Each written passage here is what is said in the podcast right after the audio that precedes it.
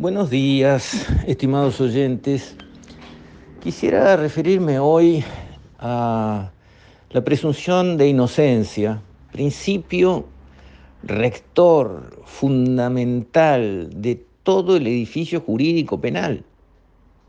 Si no actuamos con convencimiento y seguridad en el principio de la inocencia, o sea, que la persona acusada de algo, de lo que sea, es inocente, completamente inocente, no sospechadamente culpable, no, completamente inocente, hasta que se prueba lo contrario y se le condena por un juez competente, si abandonamos ese principio por las causas que sean, entramos en la ley de la selva, el mundo de la injusticia, el mundo de la falta de derechos y de la falta de protección, sea de los más débiles o de los más fuertes, no importa. Todos somos seres humanos, personas, y un día podemos encontrarnos cualquiera en esa situación de indefensión, de injusticia absoluta, irreparable, si el principio de la inocencia de que la persona es inocente hasta que se prueba lo contrario y no al revés, no rige 100%. Y quiero dar un ejemplo de cómo eso se está perdiendo, en parte algunas personas sin querer, sin darse cuenta, dejándose llevar por las redes, por lo que sea, y a veces en forma buscada. Un ejemplo del exterior y un ejemplo de nuestro país.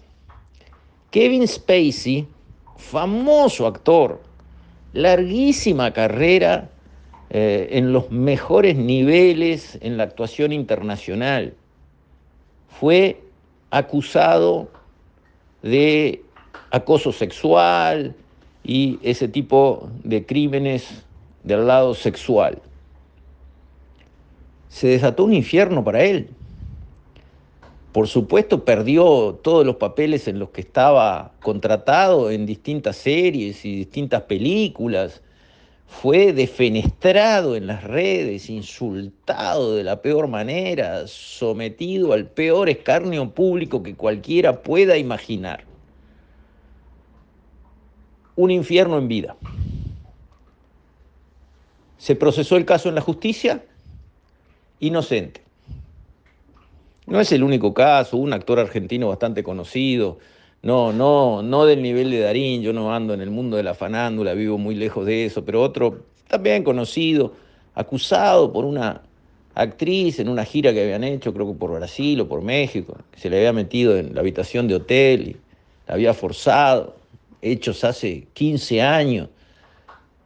Bueno, también defenestrado, liquidado, perdió todas sus oportunidades laborales, lo transformaron en un paria de la noche a la mañana por alguien que levantó un dedito y dijo hace 15 años pasó tal cosa, corrió la justicia, inocente.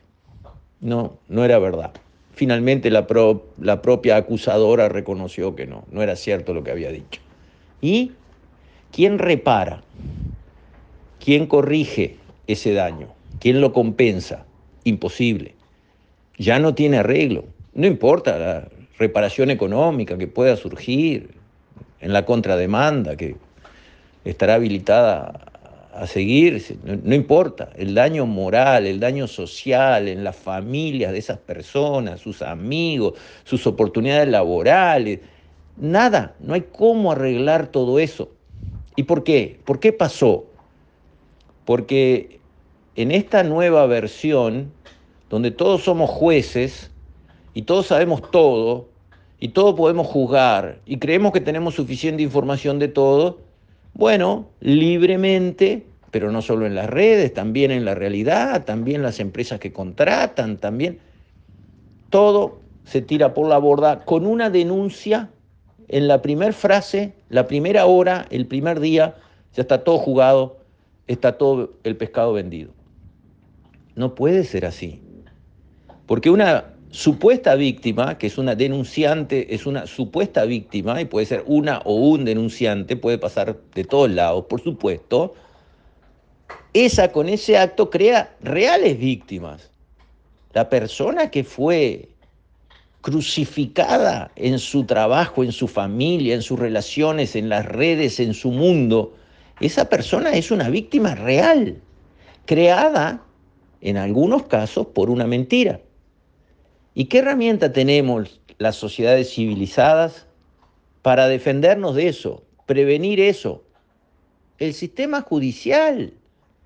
Entonces tenemos que acordar como sociedad que las denuncias de índole sexual serán procesadas igual que otras denuncias y que la persona será inocente hasta que se prueba esa denuncia en su contra, pero no será atacada y penalizada por la sola denuncia que apareció.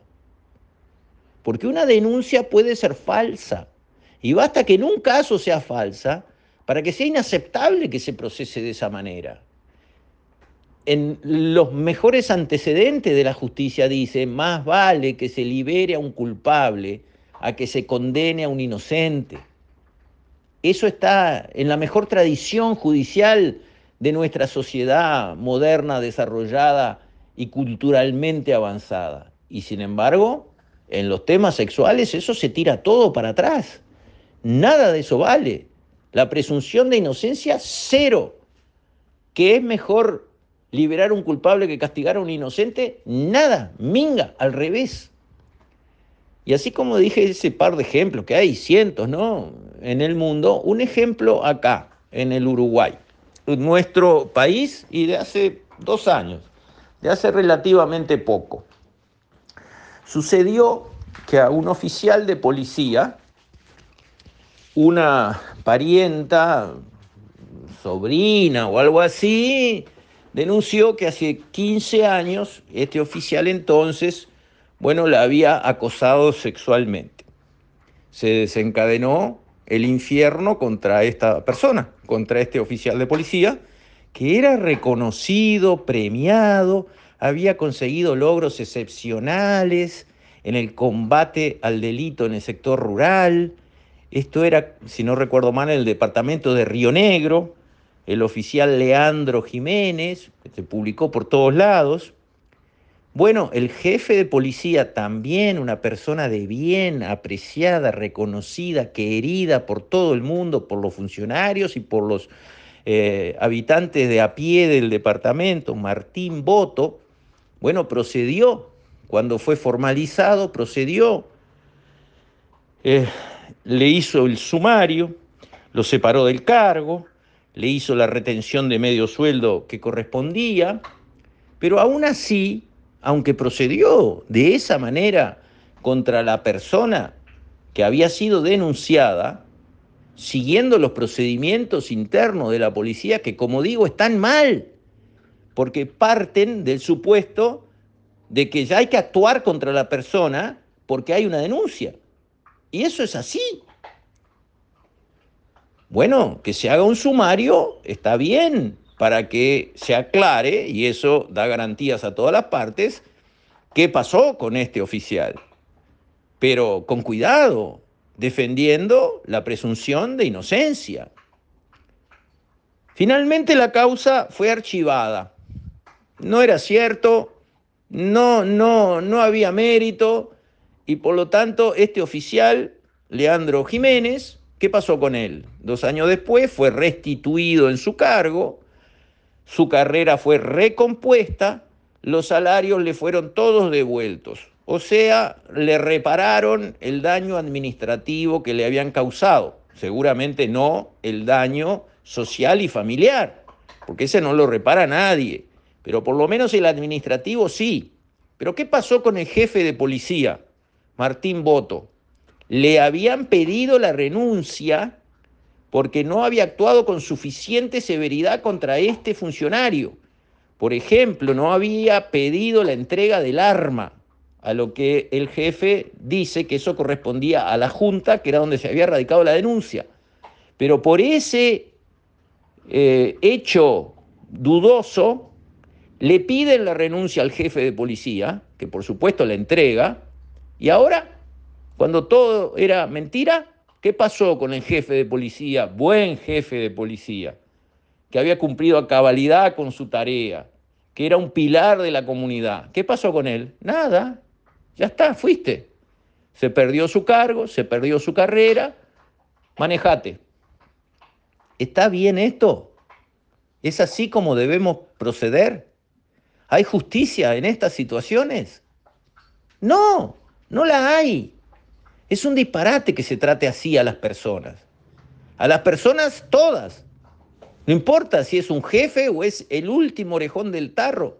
Hay una dignidad humana que hay que respetar hasta el momento en que está todo demostrado y no hay marcha atrás en la culpabilidad.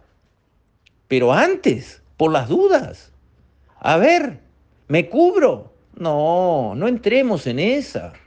No avancemos en ese callejón, porque mañana el que está actuando de esa manera contra otra persona se va a encontrar porque la vida da vueltas, se va a encontrar en la posición del acusado. Alguien le va a tirar una cáscara de banana. Es muy fácil de hacer, ya lo vemos. Conseguir a cualquiera que hace una denuncia y ya está. Y se armó el infierno contra esa persona. Gratis. Pasó. Cuidado, sociedad. Cuidado, uruguayos. El péndulo se corrió. Se fue de un equilibrio. En este tema así no reflexionemos. Con esto, estimados oyentes, me despido. Hasta la próxima, si Dios quiere.